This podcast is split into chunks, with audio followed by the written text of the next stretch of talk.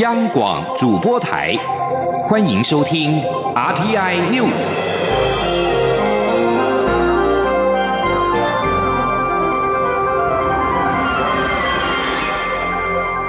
听众朋友您好，欢迎收听这一节央广主播台提供给您的阿天 News，我是张顺祥。首先把新闻焦点关注到是香港，香港十一号的反送中抗争，警方无差别暴力压制，引发了强烈不满。数千名示威者十二号为此齐聚在机场大厅静坐，使入境香港的航班取消。但对于暴力压制，香港警方强调，当天逮捕十五名和核心暴力示威者。十一号晚间，香港警方在所有抗争现场采取无差别发射催泪弹及攻击行动，被认为是六月初反送中运动以来最暴力的一次。不但波及到一般的民众，甚至有女性示威者遭到布袋弹射中右眼，可能永久失明。香港警方十二号下午举行了长达近三个小时的记者会，女性示威者被射中右眼一事成为媒体质问的焦点。然而，在场答复的香港警务处助理处长麦展豪，先是质疑媒体照片的精确度跟真实性，更是反问：凭什么断定这名女性示威者的右眼受伤是警方所为？除了机场的静坐，十二号晚间一度有示威者前往湾仔香港警察总部聚集，要求警方对十一号的无差别压制给予解释。在警方派员接下了陈情书之后，示威者忠告离离去。在历经一段时间的无大台，也就是没有具体组织者的抗争之后，香港民政十二号晚间宣布，将在十八号举办集会游行，详情将在今天十三号的上午公开的说明。香港反政府示威活动升高，香港机场十二号取消所有起降航班，引发了关注。欧洲媒体报道，抗争升级，活动进入到第十周，目前还看不到尽头。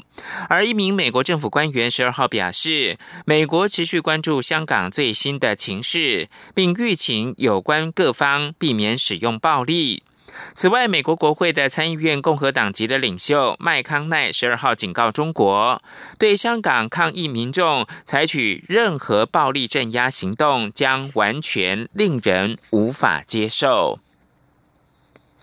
而在台湾，对于香港反送中运动引发的警民冲突越趋严重，蔡英文总统在十二号表示，追根究底。还是香港当局必须要严肃的面对人民的诉求，让港人期待的民主自由能够在香港确实的实行，香港社会才会回归平静。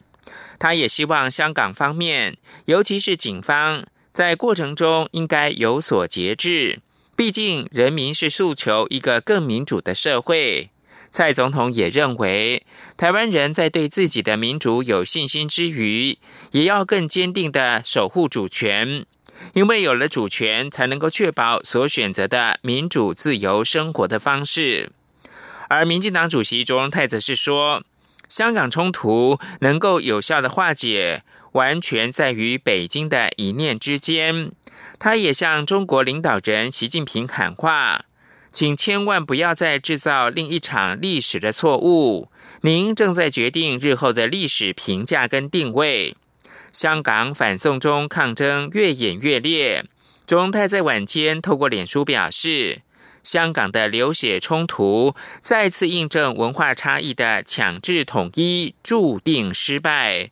无论是美其名为主权回归、政权移交、九二共识、一国两制，或者是武力解放，都会是历史悲剧。持续关注的是两岸的关系。金门县、连江县跟澎湖县三位县长前往中国拜会国台办，希望对岸在暂停陆客来台湾自由行的政策上面，对于离岛方面应该有所区隔。对此，蔡英文总统表示，这属于中央事务，陆委会会去了解这三位县长赴陆前是否有报备，事后是否会报告。请央广记者欧阳梦平的报道。金门县政府十一号指出，中国大陆自八月一号起暂停四十七个城市赴台自由行，在地业者担忧将冲击金门整体观光及相关产业，因此，金门县长杨振武邀连江县长刘增印、澎湖县长赖峰伟一同前往北京，预计在十二号拜会中国大陆国台办，期待北京当局针对三个离岛区隔对待。蔡英文总统十二号视察捷运万大中和树林第二期工程。后受访被问到此举是否恰当，总统表示这是中央事务，会请陆委会进行了解。他说：“我觉得，嗯，因为这个是属于中央事务了哈，那我们呃会请陆委会去了解他们去之前有没有报备，好，那事后有没有报告。”对于中国限制陆客自由行，蔡总统也重申立场。他表示，自由行对许多中国旅客，尤其是年轻人来说，是一个认识台湾的好机会，也能体验台湾的风土人情。中国如果为了种种原因将其取消，确实令人遗憾，不但对中国是个损失，他相信这对两岸交流也不是件好事。中央广播电台记者欧阳梦平在台北采访报道。中国大陆暂停陆客来台自由行，外传小三通也可能受到影响。金门、连江、澎湖三县首长因此共同前往中国大陆访问，并且拜会国台办。陆会十二号对此回应表示，能够理解我离岛县长于此时赴陆目的，但也要正告中共当局。面对持续透过经济利益来施压的手法，我全体人民都不会因此屈服。对于两岸关系的恶化，中共当局必须要负起全部的责任。健保支付连年增加，但收入却没有相应提高。如果情况持续恶化，恐怕会有破产危机。卫福部长陈时中表示，虽然国人对健保满意度将近九成，但医护人员却仅有三成。他认为，适度的调整健保费是终究要讨论的问题，但前提是政府应该先做好各项效率提升工作。记者肖兆平报道。二零一七年，全民健保首度出现入不敷出情况，保险收支短处新台币九十八亿。二零一八年则是扩大到新台币两百五十亿。未来一旦健保安全准备基金用罄，而收入又没有增加，恐怕就会有破产危机。因此，是否要调涨健保费，成为关注议题。卫生福利部部长陈时中十二号傍晚接受广播专访指出，虽然有接近九成。民众对健保有高满意度，但医疗人员却只有三成。他认为适度调整健保费是终究要讨论的议题，不过前提是政府要先做好各项效率提升、减少开支、减少重复用药等工作。他说：“所以我们现在是要做什么？我们要尽量把效率做好来，然后把所有一切可以做的事情浪费尽量减到最低。OK，然后再回来讨论说这个保费的合理性。好，那终究这是要被讨论这件事情。除健保费外，陈时中也说，卫福部正推动健保资料大数据的应用，目前已经建制十三亿笔的影像资料，希望未来可以吸引大研究公司或是药厂在台设立研发中心。”他说：“因为这个产学做起来最重要，不是只有，就是说人家用，然后赚一点点那些使用费，不是这样。他大家愿意进来，我们非常希望国际的大的研究的公司或大的药厂来在台湾设我们的研发中心。好，那这样就很有意义。”另一方面，台湾的医疗也随新南向政策深入东南亚国家。陈时中表示，目前政府透过医疗新南向政策，第一步先协助新南向国家训练人才，之后就可以顺势带入台湾的医材、药品，甚至后面的机械、电脑工业。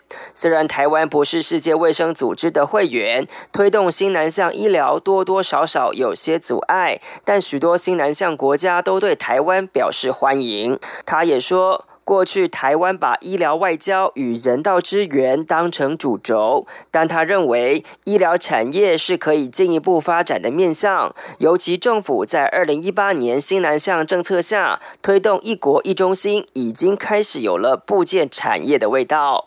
中央广播电台记者肖兆平采访报道。金管会日前公布台湾首波纯网银银行业者名单，对未来纯网银是否迈向虚实整合，金管会主委顾立雄表示，基于开放纯网银的初衷，目前没有开放纯网银并购实体银行，或者是被实体银行并购的计划。记者谢嘉欣的报道。纯网银时代来临，金管会已核准三家业者设立纯网银，包括国家队的将来银行、Line Bank 以及乐天国际商银等。不过，未来纯网银业者之间还有与实体银行的竞合整合也备受讨论。金管会主委顾立雄十二号出席活动时强调，纯网银目前没有开放并购实体银行或是被实体银行并购的计划。他说：“这个违反了我们开放存网银的目的。他应该要在没有实体分行的情况之下。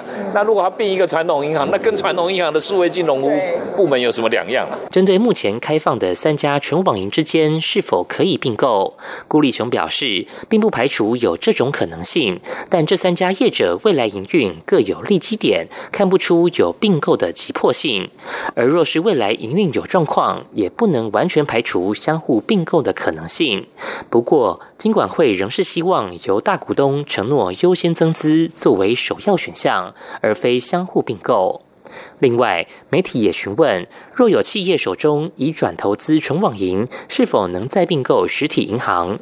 顾立雄回应，以金控设立目的来讲，理论上可行，但是要视个案情况来做考量。中央广播电台记者谢嘉欣采访报道。持续关注的是国际的财经焦点。由于市场担心成长趋缓，再加上旷日持久的美中贸易战对银行股以及比较全面类股形成冲击，华尔街股市十二号收长黑。在美中达成贸易协议的希望渺茫，以及美国国库券值利率大幅滑落之外，香港动乱加剧，使得雪上加霜。道琼工业指数大跌了三百八十九点，或百分之一点四八，以两万五千八百九十七点作收。标准普尔五百指数跌三十五点，或百分之一点二三，收在两千八百八十二点。科技类股为中心的纳斯达克指数跌了九十五点，或百。百分之一点二，收在七千八百六十三点。在此同时，由于香港抗疫行动计划导致了机场关闭，使市场在陷入中美贸易战紧张气氛的同时，又平添了地缘政治的忧虑。欧股十二号随全球股市一同下挫，伦敦金融时报白种股价指数滑落二十七点，或百分之零点三七，以七千两百二十六点作收。法兰克福 DAX 三十指数下跌了十四点，或百分之零点一二，收在一万一千六百七十九点。巴黎 CAC 四十指数跌了十七点，或百分之零点三三，收在五千三百一十点。同样是跟数据有关的是，阿根廷选民已经表态了，将在十一月的大选摒弃重视市场机制的现任总统马克里，并且恢复干预式的经济。披索汇价十二号暴跌，股价跟债券也出现了十八年来仅见的跌幅。由于马克里的周末预选惨败，披索价位重挫百分之十五点二七，以五十三点五对一美元作收。盘中一度暴跌百分之三十上下，来到六十五对一美元的历史低点。阿根廷十一号进行总统大选的预选，由于各党派已选出总统候选人，这场预选俨然成为十月二十七号总统选举第一轮投票的温度计。布宜诺斯艾利斯大学政治学院的主任连德罗萨斯表示。预选在阿根廷选举日程当中很重要，除了有助于各党派联盟组织第一轮投票之外，还可以让选民更加了解每位候选人及其执政的理念。这里是中央广播电台。是阳光，翅膀打开了世界之窗；是阳光，翅膀环绕着地球飞翔。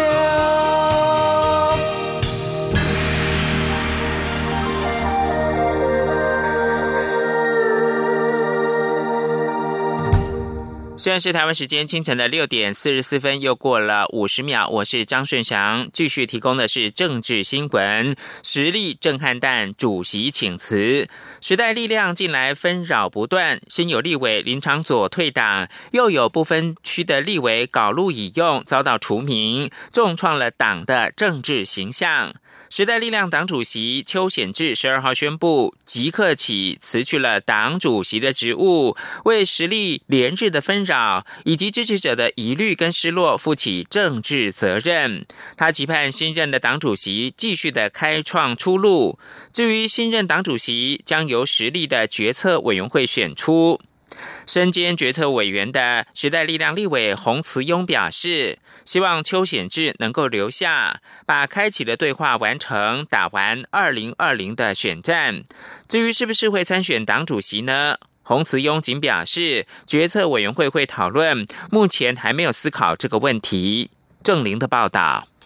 时代力量近日纷扰不断，先有立委林长佐因党内路线不明而宣布退党，又有部分区立委高路以用卷入助理利用职务之便获取政府补助而遭到除名事件。党主席邱显志十二号临时召开记者会，宣布即刻起请辞党主席，为近日发生的事件负起责任。林长佐随后受访表示，他已经退党，不好去介入或说什么，只表示尊重和祝福。我还是尊重显智的决定啦，他在。这个过去这几个月，我相信他也是很辛苦。那做这个决定，我相信他也是呃经过了一个很谨慎的考虑了。身兼决策委员的时代力量立委洪慈勇表示，邱显志可能面临一些压力，但现在这个阶段，有些对话已经开启，希望邱显志能再思考，有困难也能提出跟党内同志讨论。其实我个人是希望他能够继续留下来，在这个位置上面继续努力，把这个对话把它完成，那也把这个二零二零的选战把它打完。那我想这是一个最基本的一个时程跟阶段。至于是否会参选党主席，洪慈勇说，他目前没。没有思考到这里，但时代力量要怎么走，必须以为国家好为最大前提。十三号决策会就会讨论相关问题，呼吁党内同志要以国家利益为优先。另外，徐永明、陈慧敏、李博义、林宇凯、陈维仲五位决策委员则发表共同声明，呼吁邱显志一起打完这场坚持台湾的战，即使再怎么艰苦，都要一起继续撑出这样的空间。期盼邱显志能坚持下去，带领实力继续向。前，据实力立委黄国昌并非决策委员身份，没有参选党主席权利。黄国昌在邱显志宣布辞去党主席后，也发布脸书贴文，对邱显志说：“辛苦了，称许他每一分每一秒都坚定捍卫时代力量的理念，从未为个人利益交换而背弃时代力量的价值。”央广记者郑玲采访报道。而在总统选举的部分呢，台北市长柯文哲邀红海集团创办人郭台铭以及国民党立委王金平会面。柯文哲表示，他对于会谈的方向跟内容没有预设立场，就对于台湾未来走向交换想法，并思考下一步要怎么办。柯文哲并且表示，就选举的策略考量，他的胜选几率最高。但要思考怎么做对台湾最好。请记者欧阳梦平的采访报道。还未决定是否角逐明年总统大选的台北市长柯文哲，将邀请同样被视为可能参选的红海集团创办人郭台铭以及国民党立委王金平会面。柯文哲十二号被问到三人何时见面、会谈的内容与方向为何，柯文哲表示时间交给幕僚安排。至于会谈内容，他没有预设立场，就坐下来交换意见，看看彼此的想法。他说：“我是没有预设什么立场的，常常是谈谈干嘛？对谈谈这整个长期走向，大家有什么想法？哎，是吧？忧心归忧心啊，烦恼完以后，总是要想想看，说啊，下一步该怎么办。”柯文哲被问到是否会力劝郭台铭参选，他表示不要说什么力劝，大家可以就如何解决目前的局面交换意见。至于郭台铭是不是他心目中最好的人选，柯文哲说，其实自己的胜率最高，但他要思考如何对台湾最好。这个都可以讨论啦。不管。大家讲，如果以选举的策略考量啊，柯文哲选胜率最高，但是我我从来没有这样想，我想说怎么做台湾会最好。对于前立委卢嘉诚说，三人如果要会面，柯文哲就要坦诚相见，不要有太多算计。柯文哲则回说，每个人都把他想的好像算计很多，其实他完全没有招式。另外，对于他的粉丝专业一周就少了两万人，柯文哲认为有受到阻挡仪式的影响，因为许多人当初是因为他无党无派而支持。但他也指出，没有政党就无法有不分区立委，这是政治上的实际考量。他只能在现实的基础上坚持最大的理想，有时会损失一些，那也没有办法。他并批评蓝绿两党一直在算计如何操作能够提高胜选率，但选赢了还是过苦日子，有什么用？重点是要说出自己执政能否让台湾更好。中央广播电台记者欧阳梦平在台北采访报道。高雄市长、国民党总统参选人韩国瑜从八月初展开下乡的选举行程，第一个星期到桃园抢攻选票，第二周则是到南投故庄，接下来每个星期都会下乡，把握拜票机会。至于柯文哲、郭台铭、王金平三人可能会一同见面。韩国瑜竞选办公室的总部发言人何庭欢表示，韩国瑜尊重并且祝福，也会持续联系郭台铭，相信党内一定会团结。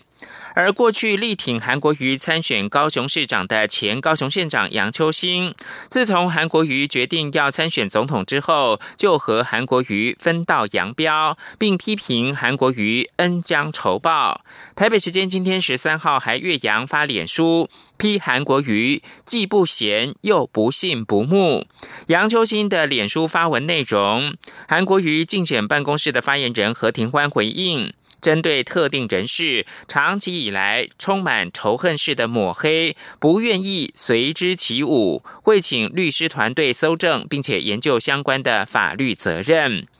杨秋兴贴文以国民党主席吴敦义喜欢背诵的《礼运大同篇》为开头，强调选贤与能、讲信修睦。但他说，国民党总统提名人韩国瑜却跟《礼运大同篇》背道而驰，既不贤又不信不睦。他指出。很了解韩轻诺寡信，就违背信了。韩自称以前吃喝嫖赌样样来，那样还有闲可言了吗？由他入主市政八个月来的表现，可以看出韩的不能，整天耍嘴皮，到处敌对，哪有目？而台北市长柯文哲以饮鸩止渴形容总统蔡英文处理中国问题的方式。蔡总统办公室竞选发言人阮昭雄回应表示，蔡总统的两岸政策稳健而且坚定，不挑衅也不屈服。柯文哲是在十二号晚间接受电视台的专访，对于蔡总统处理中国问题方式，柯文哲形容是饮鸩止渴，对长期发展不好，但是有短期的效果。如果他在香港反送中游行时踹中国一脚，民意调查也会上升，但是对长期是没有好处的。阮昭雄强调，但是不挑衅，绝非中国强推一国两制的时候选择不说话。蔡总统作为国家的领导人，清楚的表达国家立场。不让对岸误判，也不让国际社会认为台湾没有守护自己的决心，这才是一个负责任的执政者应该有的态度。这几年，台湾也是国际普遍认同的可靠伙伴。阮兆成说：“很遗憾，柯文哲该向对岸清楚表达立场的时候不说话，反倒是当了柯主席之后，每天对内无差别、无证据，不断的谩骂。”此外，行政院的前院长赖清德日前拜会了前总统陈水扁以及喜乐岛联盟的党主席罗仁贵。蔡总统被问到是否会跟赖清德会面，总统表示，他跟赖清德不论是正式见面或者是没有正式见面，两个人的联络跟沟通都没有问题。民进党也会团结。请听欧阳梦平的报道。行政院前院长赖清德在民进党总统初选落败后，态度备受关注，也被视为党内整合与否的重要指标。前总统陈水扁十一号在脸书贴出他与久未露面的赖清德一同喝茶的照片。除了陈水扁外，赖清德也拜会了喜乐岛联盟党主席罗仁贵。蔡英文总统十二号视察捷运万大中和树林第二期工程后受访，被问到他与赖清德是否会见面，总统表示。是他与赖清德之间的沟通联络没有问题，民进党也会团结。总统说：“第一个哦，呃，我跟赖院长之间的联络没有问题哈，无论有没有正式的见面，我们的沟通是呃跟联络没有问题了哈。第二个，呃，民进党会团结的哈，这个我们呃所有的党的呃。”党员也好，我们所有的领导阶层的人也好，我们大家都深刻的体验到团结是非常重要，所以民进党会团结。另外，蔡总统十一号到新北市芦洲永联寺参拜，国民党中评委陈鸿昌以永联寺主委身份接待，并在发言时重批国民党的总统参选人韩国瑜可能因此遭到国民党开除党籍。对此，蔡总统表示，他希望国民党可以深思陈鸿昌说的话。中央广播电台记者欧阳梦平在台北采访报道。轻松的新闻，歌手蔡依林十二号为台湾儿童暨家福基金会担任爱心大使。她呼吁社会捐出爱心，帮助经济弱势儿童，可以不用担心学费，从小就能够接触适性课程，了解自我的兴趣。家福基金会则表示，希望透过无穷世代计划，培养孩子才艺以及学习能力，进一步的累积脱贫的能量。记者肖兆平的采访报道。南投县旭光高中空手道选手谢玉涵扶着从小照顾他长大的曾祖母，慢慢走上舞台。每走一步，脖子上一面面奖牌还不断发出哐啷声。其实每一面奖牌也都含有社会捐助的爱心。来自贫苦家庭的谢玉涵接受台湾儿童及家福基金会的扶助，除了平常一点点的零用金外，家福也帮忙捐助出国比赛的。相关费用，谢玉涵说：“当时为了减轻家里经济负担，以及考量未来出路，才加入空手道。这过程的确有放弃的念头，但一想到愿意帮助他的人，就让他继续坚持下去。”他说：“就是比赛常常就是有输有赢这样，然后虽然就是有时候会难过很久，可是我觉得就是如果我就这样放弃，那曾经帮助过的人会怎么想？然后就是还有阿周他们是。”我一直来的动力。像玉涵一样接受家福援助的小朋友还很多，而为了帮助更多小朋友有机会接触不同才艺、发展适性学习、进一步脱离贫穷，家福基金会十二号发表他们对照顾对象的统计调查结果，发现有百分之六十九点九的家庭每月收入不到新台币两万五千块，更反映出有百分之六十五点五的小朋友担心无法付。负担学费、参加客服班或多元学习，因此家福呼吁社会扮演弱势孩童的补位大队，捐助小小零钱，让有心学习的小朋友不用再担心学费问题。家福执行长何素秋就说：“新课纲强调多元学习跟适性发展，但这对先天经济弱势家庭的孩子来说更显不利。”他说：“如果我们让孩子有足够的呃教育的补助，或者是才艺提升的这些方案，它其实是可以弥补家庭资源不足，也可以弥补爸爸或妈妈缺位，甚至爸爸妈妈都缺位的情况。”为了吸引爱心目光，家福也邀请知名歌手蔡依林为捐款活动代言。蔡依林表示，她小时候从没想过要发展兴趣，当时只想着要考上好学校。现在看到家福帮助小朋友提早了解兴趣，这点她相当支持。中央广播电台记者肖兆平采访报道。最后提供给您是德国杜塞道夫台湾人开的珍珠奶茶店。T Mat 很受欢迎。一名方姓经理十一号在网站上面发言，支持台独跟一边一国，使这家店卷入到手摇饮政治表态的风波。中国网友留下许多辱骂店家的负面评价，而负评已经被谷歌删除。而 T Mat 店内呢，有来自海峡两岸的员工，原本彼此是和平相处，如今卷入到手摇饮政治表态的风波，让店家不堪其扰。以上新闻由张顺祥编辑播报。